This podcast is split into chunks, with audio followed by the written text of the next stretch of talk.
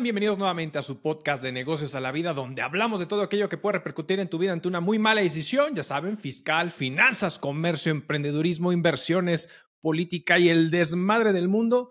Y nos encontramos de vuelta nuevamente, estamos ya de regreso nuevamente, que dijeron, no va a sacar episodio este muchacho. No, sí, aquí estamos con un episodio tarde, pero seguro, aquí estamos de vuelta después de unas ricas y deliciosas vacaciones, como les había comentado justamente hace un par de semanitas. Encantado de volver aquí con ustedes. Como siempre les comento y como siempre les digo, en verdad, muchas gracias a toda la gente que nos hace favor de comentar, de compartir, de darle like y de darle dislike, de todo. La verdad es que nos debemos a ustedes. Muchísimas gracias por todo este apoyo que hemos tenido, por las suscripciones nuevas que hemos tenido. En verdad, muchas gracias de todo corazón. Y pues estamos de vuelta aquí queriendo compartir un poquito de información de lo que está sucediendo en México, en Estados Unidos y un poquito de inteligencia financiera. ¿Qué traemos el día de hoy para ustedes? Vamos a hablar un poquito de lo que está sucediendo con la inteligencia artificial, porque ya se está permeando mucho más en el tema de los negocios.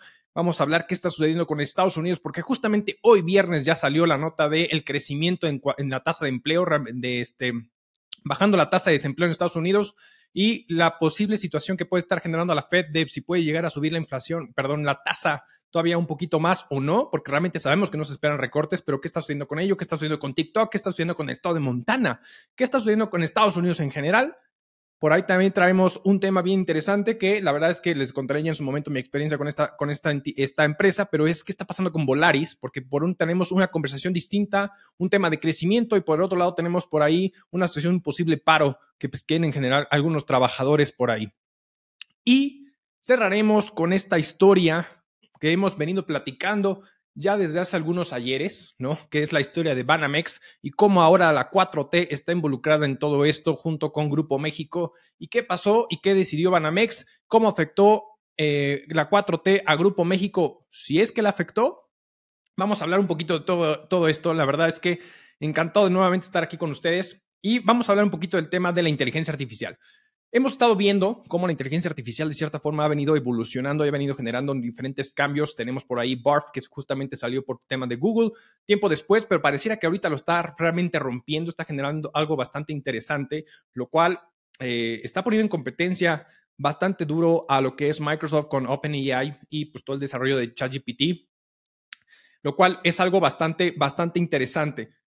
Ahora bien, sabemos que todo este rollo, que hemos visto caídas bancarias y todo este rollo, y como JP Morgan es uno de los bancos más grandes de Estados Unidos, si no es que el más grande, y además ha venido comprando poco a poco algunos bancos pequeños, regionales, por todo el tema del desmadre financiero que hemos visto. Entonces, JP Morgan se está creciendo, está inundando de lana, está creciendo como la espuma impresionantemente, pero también ya se está incursionando al tema de la inteligencia artificial. ¿Cómo y de qué forma? Lo que, trate de hacer es desarrollar una aplicación similar a lo que es ChatGPT, pero prácticamente va a ir enfocada a usuarios dentro del mercado minorista para temas de asesoramiento de inversión. Este servicio, el cual ahorita está en proceso prácticamente de lo que es el registro de marca para el uso de la misma, que es lo que quiere hacer para JP Morgan, es Index GPT. Y es prácticamente aprovechar este sistema en la nube de inteligencia artificial para poder asesorar ¿no? A pequeños inversionistas de qué hacer con su dinero. Entonces, si usted estaba pensando en un momento dado en llegar con algún asesor financiero, pues pareciera que nuevamente la inteligencia artificial está disrumpiendo y va a querer ahí generar, y ya platicábamos en un episodio anterior de cómo la inteligencia artificial puede provocar toda una serie de cambios importantes en la estructura organizacional, en la sociedad, por lo que estamos viviendo al respecto, ¿no? Entonces, creo que es un punto bien interesante esta movida de, de JP Morgan. Ahora bien, no es la única institución financiera que se ha valido prácticamente de la inteligencia artificial para generar mejoras dentro o en torno a su negocio. De ahí tenemos, por ejemplo, Goldman Sachs y lo que es también Morgan Stanley, que han utilizado la inteligencia artificial, si bien no para hacia, hacia el exterior, es decir, no hacia directamente a sus usuarios, sí de forma interna. Ellos de manera particular, en este caso, por ejemplo, tenemos a Goldman Sachs, que utiliza la inteligencia artificial, todo su, todo eh, pues, su área de IT para poder generar este, prácticamente lo que son eh, pues todo, todo para sus desarrolladores de cierta forma generar como estos modelos o eh, poder generar este, estos procesos o mecanismos para poder ir desarrollando todas pues, sus aplicaciones, sus mejoras dentro de las tecnologías de información dentro del sistema. Y por el otro lado tenemos a Morgan Stanley, que lo que ha venido haciendo es como ir generando toda esta tema para ir creciendo, de cierta manera generar consultas para, sus, para toda su parte interna. O sea, todo ha sido quedado de forma interna, pero están haciendo uso de la, la inteligencia artificial. JP Morgan lo que trata de hacer, además de ello, no solamente es que quede un nivel interno, sino ir más allá. Ir más allá y es prácticamente tocar y decirle a la gente, aquí estamos, vengan, si no quieres tener trato con la gente porque ya te gusta vivir detrás de un celular y detrás de un teléfono y no quieres tener contacto con la gente, te invitamos a que vengas con nuestra eh, eh, aplicación Index GPT para que puedas generar un asesoramiento de inversión en esta materia. Ahora bien, no va a ser en el corto plazo. Ahorita está en el proceso prácticamente de lo que es esta situación respecto al tema de, pues están con el registro de la marca. Esta puede llegar a tardar hasta tres años, lo cual, pues obviamente eso nos implica que entre en el proceso de desarrollo y el registro de la marca, pues este, JP Morgan pueda lanzar esta aplicación al día de mañana. Pero al final lo que hemos venido platicando, o sea, eso es una de las cosas muy interesantes que eh, puede llegar a ocasionar y de qué forma, y de hecho por eso hay, hay una asociación incluso que se formó el año pasado, si no me equivoco, o empezó a hacer mucho ruido el año pasado con el tema de los riesgos de la inteligencia artificial, que es algo que ya hemos venido platicando y que no somos los primeros que lo hemos comentado y que al final eh, incluso eh, esta famosa cartita de los seis meses de suspensión de, de, lo que es el tema de la regulación en materia de inteligencia artificial, de cómo puede llegar a perjudicar a la sociedad si no se ponen los lineamientos específicos. Por ahí está Europa, Estados Unidos que están buscando un tema regulatorio para decir cuáles son los candados de la inteligencia artificial de cierta forma y hasta qué punto pueden llegar a hacerlo, ¿no? Entonces, realmente es una buena apuesta de JP Morgan. Felicidades por ese asunto. Y también existe otra empresa que está muy en lo oscurito y que a lo mejor muchas veces, al menos los, los gamers y, este, y los desarrolladores y toda esta parte y los que pues, se dedican a minar criptomonedas de forma algunos lugares ya ilegal, ¿no? Ya platicamos en algunos episodios que incluso Noruega, Islandia preciosos lugares, en verdad, preciosos lugares. Ya tuve oportunidad de conocerlos, increíbles lugares. Sabíamos que ahí, por el tema de la energía limpia, muchas veces estaban minando eh, criptomonedas por el tema de la energía renovable, como siendo los países más importantes en esta materia, en materia energética. Ahora bien, existe esta empresa que se llama Nvidia, ¿no? Que es una empresa de desarrollo eh, de software de microchips prácticamente que generan gráficos impresionantes, de cual genera una revolución muy, muy interesante. Esta empresa ha venido creando, que es, e, ellos en lugar de apostar a los famosos CPUs, le apostó al desarrollo de lo que son los GPUs, ¿no? Que es prácticamente el Graphics Processes Unit, que es una manera gigantesca de generar procesamiento gráfico, ¿no? Y por eso le digo que los gamers son los que muchos pueden llegar a conocer este tipo de situaciones.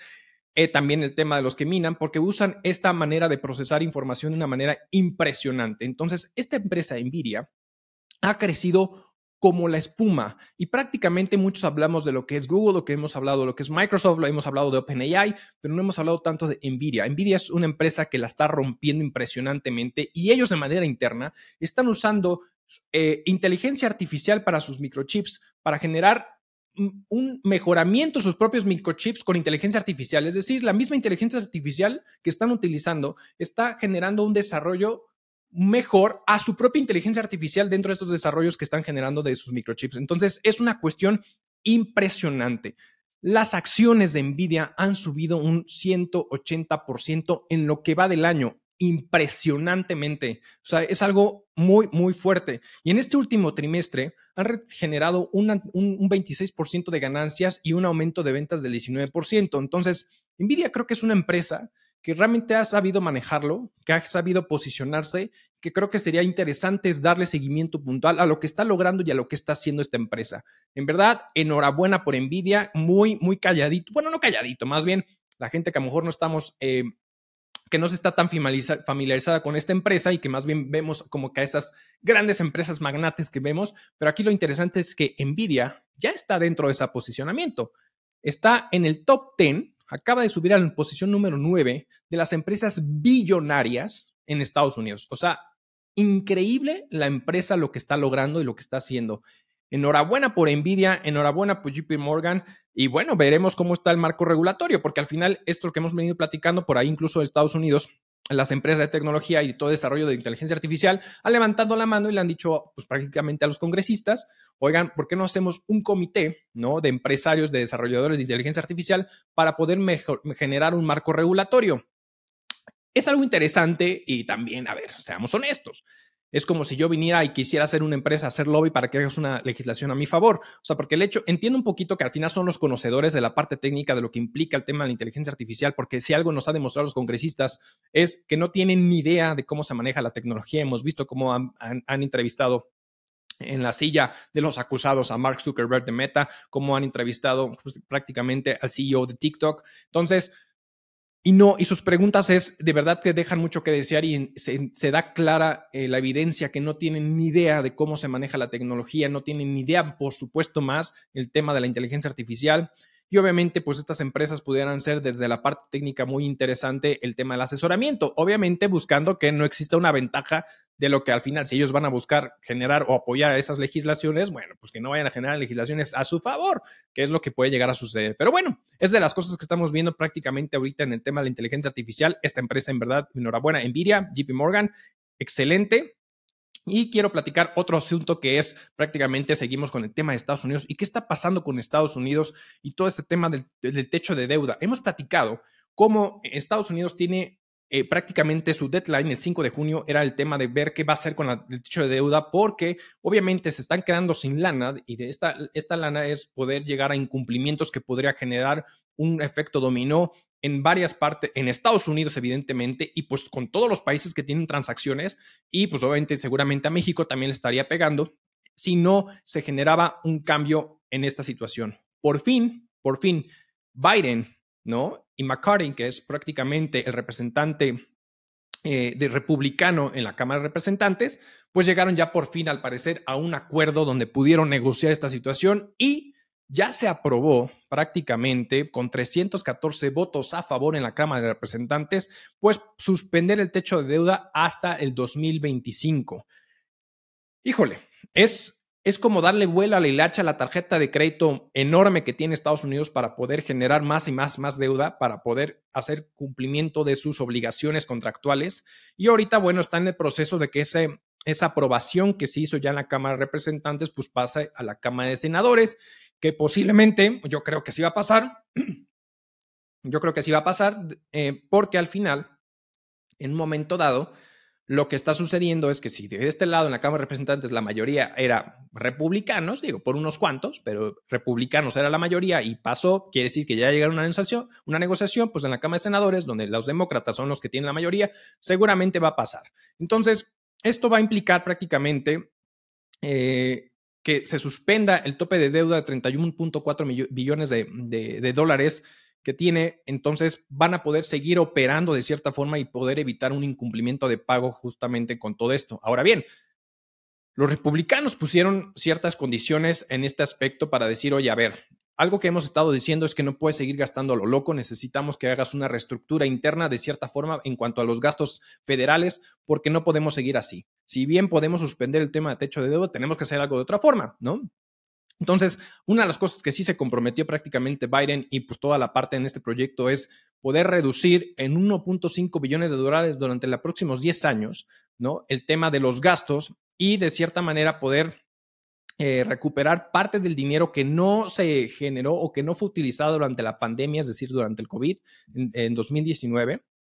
Bueno, perdón, en COVID-19 y justamente eh, poder levantar todo lo que es la congelación de los pagos de préstamos estudiantiles federales que se hicieron prácticamente en agosto. Entonces, todo este tipo de cosas que, que, se van a hacer en agosto, perdón. Entonces, todo este tipo de cosas son, cierta manera, algunos cambios que se van a efectuar y que al final los demócratas y los subsecuentes presidentes y cámaras que estén ahí prácticamente en este momento, dado que se generó esta suspensión del el techo de deuda, pues van a tener que hacer estos ajustes, porque evidentemente mantener ese nivel de gastos, pues iba a ser un cuento de nunca acabar. Y entonces, pues sí, entiendo un poco la postura del republicano de decir, oye, espérame, pero pues bájale a tus gastos porque no puede ser que tú sigas teniendo un déficit, un déficit dentro de, de los números aquí en de tu país, ¿no? Porque esto va a ser un encuentro de nunca acabar, ¿no? Entonces, la verdad es que qué bueno en este sentido que se haya llegado a un acuerdo en el sentido de que pudiera generar a ver una repercusión muy fuerte económicamente alrededor de Estados Unidos y obviamente en los demás países. Entonces creo que fue una decisión importante y que hayan llegado a una negociación.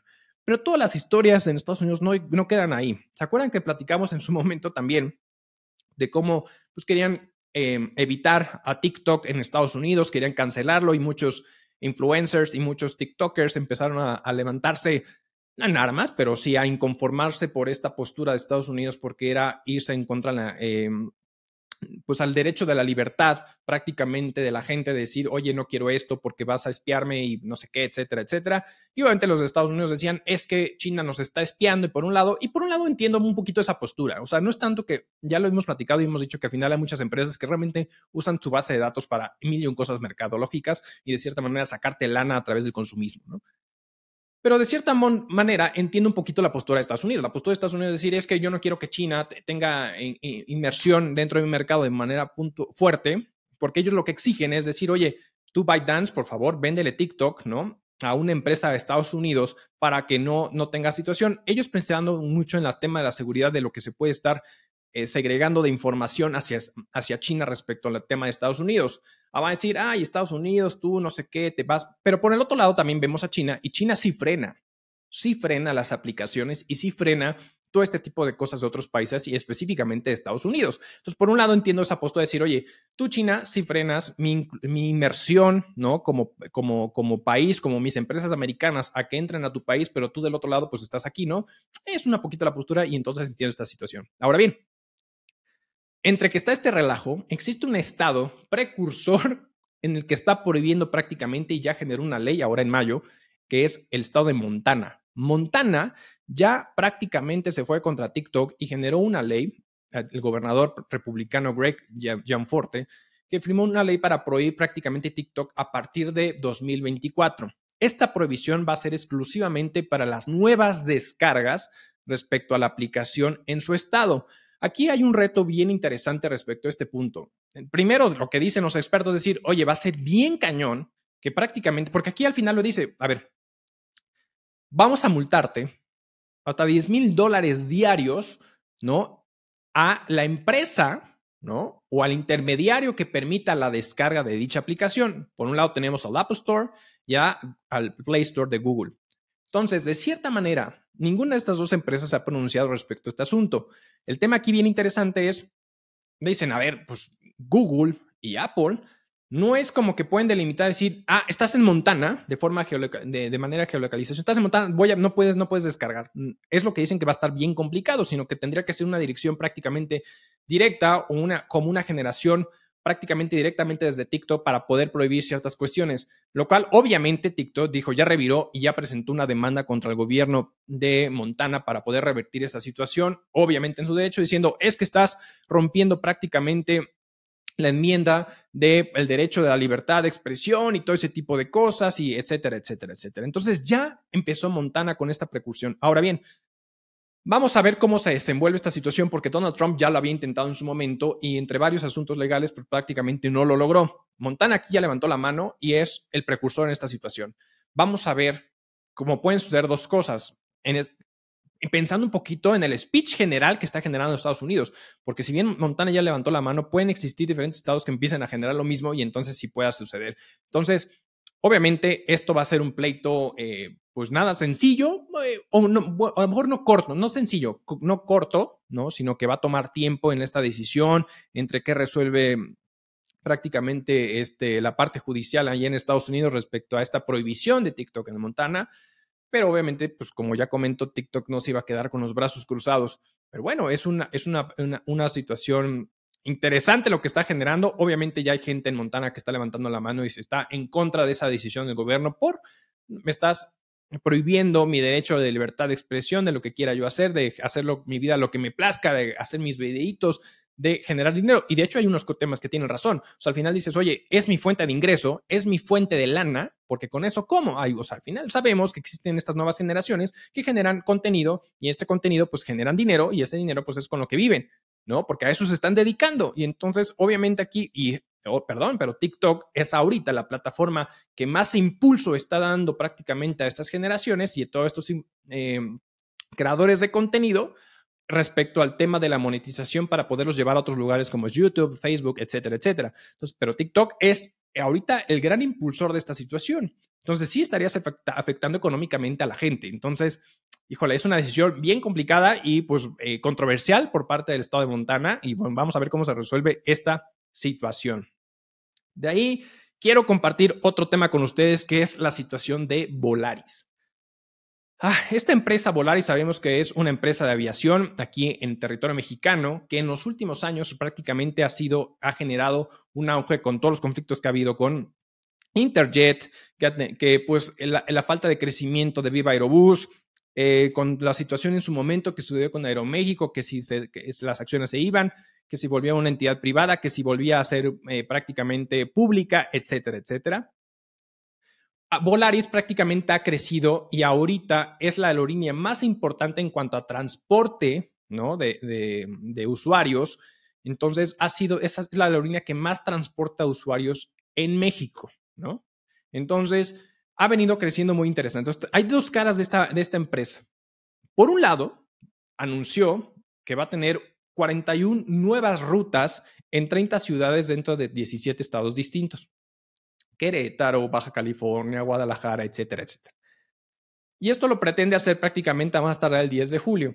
Entonces dices, oye, por un lado, tenemos que quiere buscar impulsar prácticamente el turismo, el ocio, la recreación, abriendo y dándole oportunidad a otras zonas ¿no? de crecimiento a través de estas nuevas rutas. Y ojo, nuevas rutas, porque prácticamente de estas nuevas rutas, de estas 49 rutas, 35 no tiene competencia.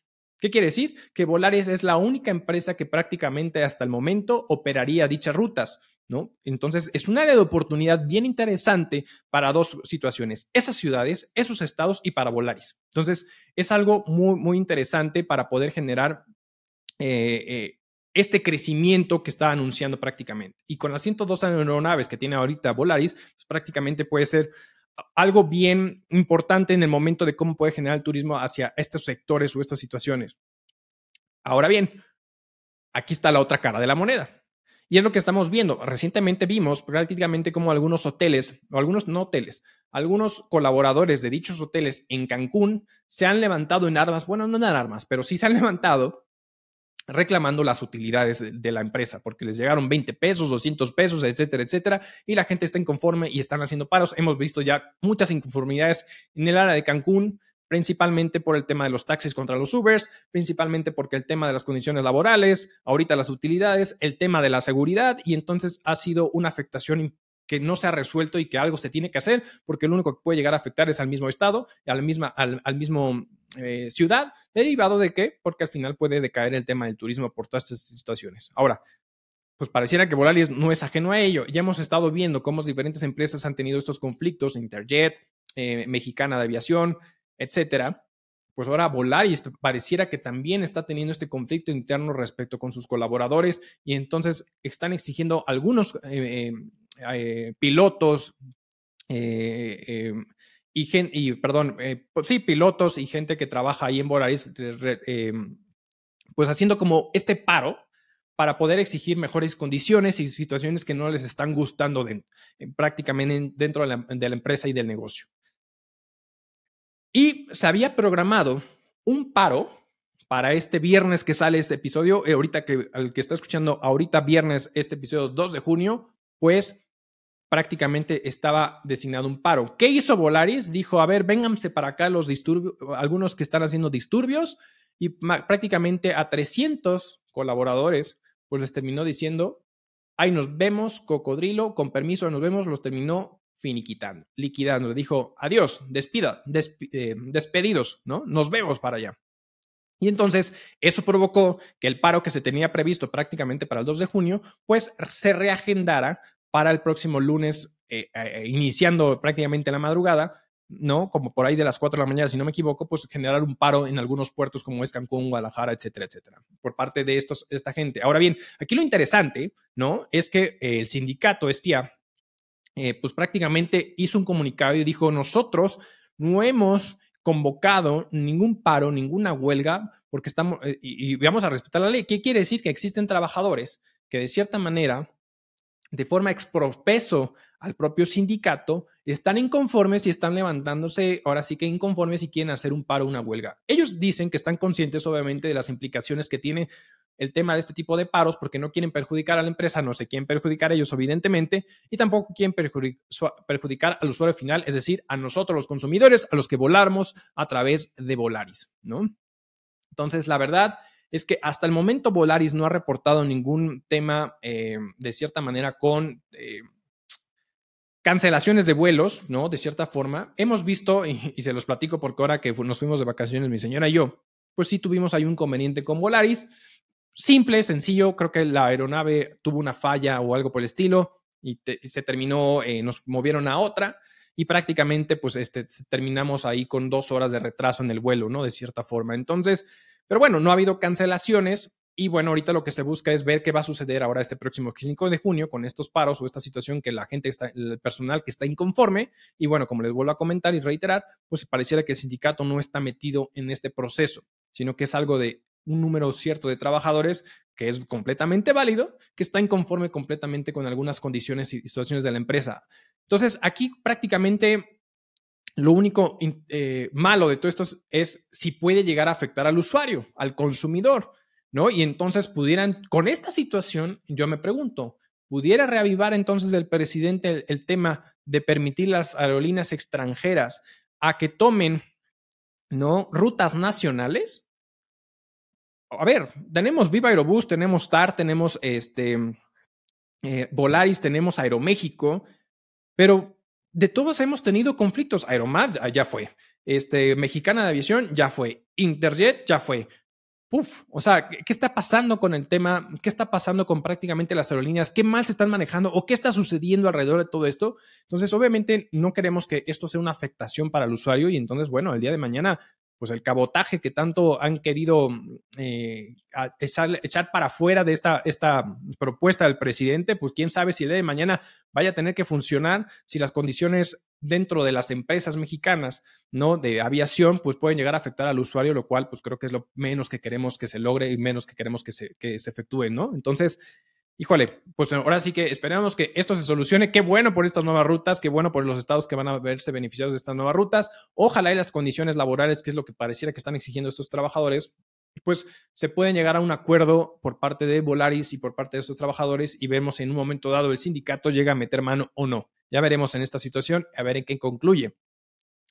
Y por último, quiero cerrar con ustedes esta historia tan bonita que hemos venido platicando a lo largo de mucho tiempo, que es la historia de Banamex, y ahora la 4T se mete en esta historia y qué repercusión ha tenido y cómo ha afectado a Grupo México y cómo ha hecho de las suyas, etcétera, etcétera. A ver, lo, último que platicamos es que Banamex estaba prácticamente ya a disposición, bueno, a disposición, pero bueno, Grupo México era el último que decir, ya Grupo México de este magnate Germán Larrea, pues es quien iba a adquirir prácticamente esta parte del, del de la, banca de primer piso, todo el tema de consumo de Banamex, pues que iba ya prácticamente, ya estaban las últimas negociaciones para cerrar el trato y poder adquirir. Y en eso, en una movida, la 4T, el presidente, hace de las suyas. Sí, así como lo oyen, hace de las suyas. Hizo que en la negociación se cayera. ¿Por qué? Porque Grupo toma, ¿no?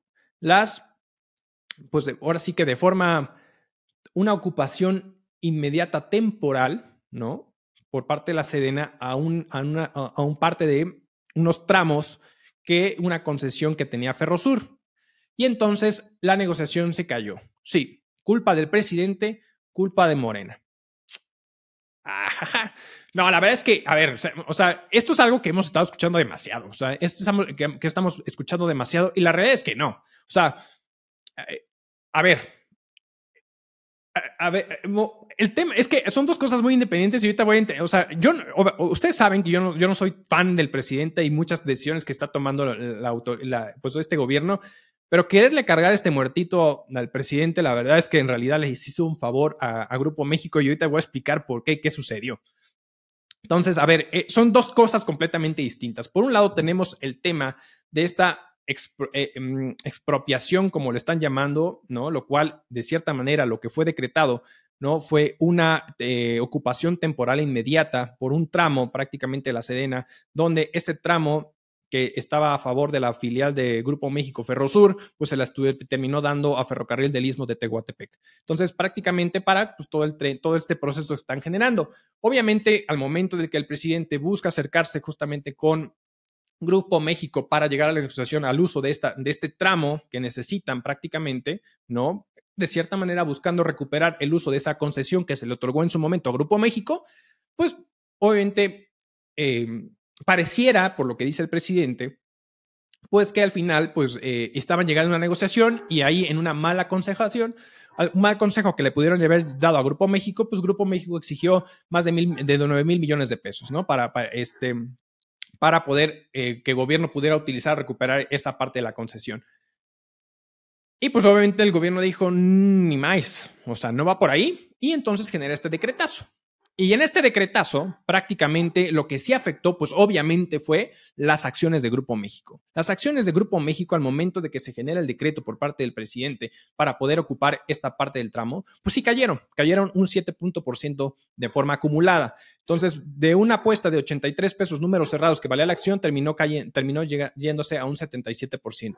Ahí, ah, perdón, 77 pesos, números cerrados. De ahí hay que añadirle prácticamente el tema de eh, la parte de esta negociación con Banamex. Y por eso digo que son dos cosas distintas para entender un poquito esta situación. El tema es que la acción de Grupo México iba cayendo poco a poco, ¿no?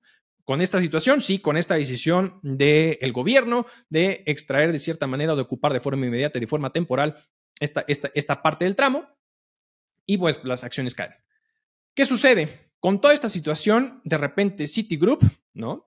Banco, privado allá en Estados Unidos, termina diciendo, me hago para atrás y va para atrás la venta de Banamex.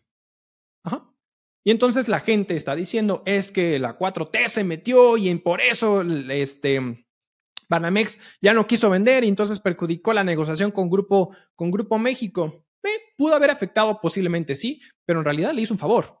¿Qué pasa en el momento que Banamex ¿no? Se, retira parte de la negociación para que fuera adquirido por Grupo México. Sí, la acción de Grupo México cayó con esta decisión del presidente, pero cuando Banamex o Citigroup decide no vender Banamex, ¿qué sucede? Repunta hasta casi un 8% la acción de Grupo México. ¿Qué quiere decir? Que a los inversionistas no les estaba encantando tanto la idea de que Grupo México adquiriera Banamex. Entonces, creo que les hizo un favor en esta situación. ¿Qué estaba sucediendo con Banamex? Al momento de estar revisando la situación, empezaron a encontrar situaciones internas y al final la evaluación de Banamex fue bajando cada vez más, Entonces, yo creo que hay que ser justos en las condiciones en las que nos encontramos, hay que ser justos un poquito en el speech que muchas veces generamos y la verdad es que, la verdad, y si fue culpa de la 4T, pues le hizo un favor a Grupo México porque sus acciones subieron. Ahora bien, ahora ya con todo este tema de la negociación de Grupo México por este tramo y el gobierno ya llegó, al parecer, a un arreglo. ¿Cuál fue el arreglo? Pues obviamente, pues que eh, el gobierno iba a usar este tramo, ¿no? Iba Grupo México a poder, o Ferrosur, iba a poder seguir usando eh, este tramo también con el pago del derecho respectivo para poder usar y no perjudicar su logística. Aunado a ello también, pues llegar a una negociación de que incrementar prácticamente el tiempo de concesiones que ya tenía por vencer o a vencer a un tiempo menor Grupo México y pues llegar a un acuerdo de poder extender el plazo de esas concesiones, lo cual automáticamente, al ver llegado a ese acuerdo, ¿qué pasó con las acciones de Grupo México? ¡Pum! Arriba de un 4%. Entonces, no es todo malo. O sea, al final, en ese sentido, pareciera que le hicieron un favor a Grupo México, decir, quítate, quítate por ahí, no vayas por ahí con, con Banamex, que no te va a funcionar, esto no va por ahí. Entonces, le hicieron un favor. Ahora bien, ¿qué está pasando con Banamex? Entonces, ¿qué, hizo Citigroup? ¿Sabes qué? Yo lo que quiero es recuperar prácticamente el valor de Banamex con todo este desmadre que está sucediendo. Y por ahí hay, eso sí, la 4T, el presidente, le está echando ojitos a Banamex y decir, ¿por qué nosotros no podemos comprar Banamex? Estaría interesante generar una fusión, una alianza entre Banamex y Banco Bienestar.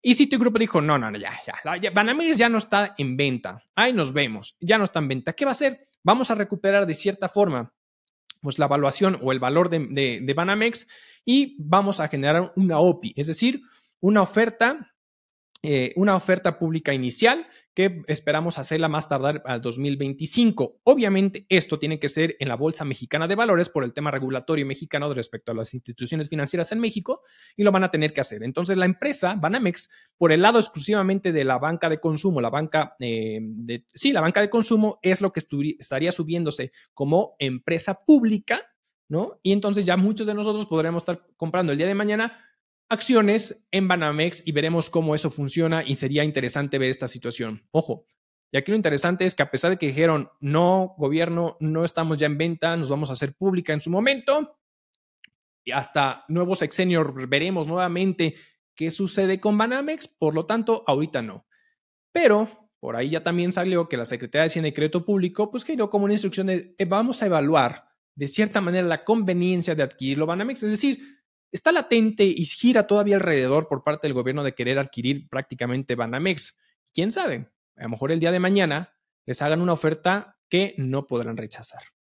Entonces, veremos cómo concluye esto y pues enhorabuena puesto por toda esta situación que está sucediendo. Muchas gracias a todos en verdad por estar nuevamente con nosotros. Ya quería sacar un episodio con ustedes, quería compartir información. Ya les platicaré después del viaje algunas situaciones muy interesantes que vi, vi por allá donde estuve. En verdad, muchísimas gracias. Saben que estamos en todas las plataformas de audio, saben, en Apple Podcast, Google Podcast, Spotify, Amazon Music y por supuesto estamos en nuestro video podcast en YouTube. Suscríbase, por favor, denle a la campanita, comparta, comente, suscríbase. En verdad, esto nos ayuda muchísimo. Se los agradezco de todo corazón. Nos vemos a la próxima. Ya está, luego.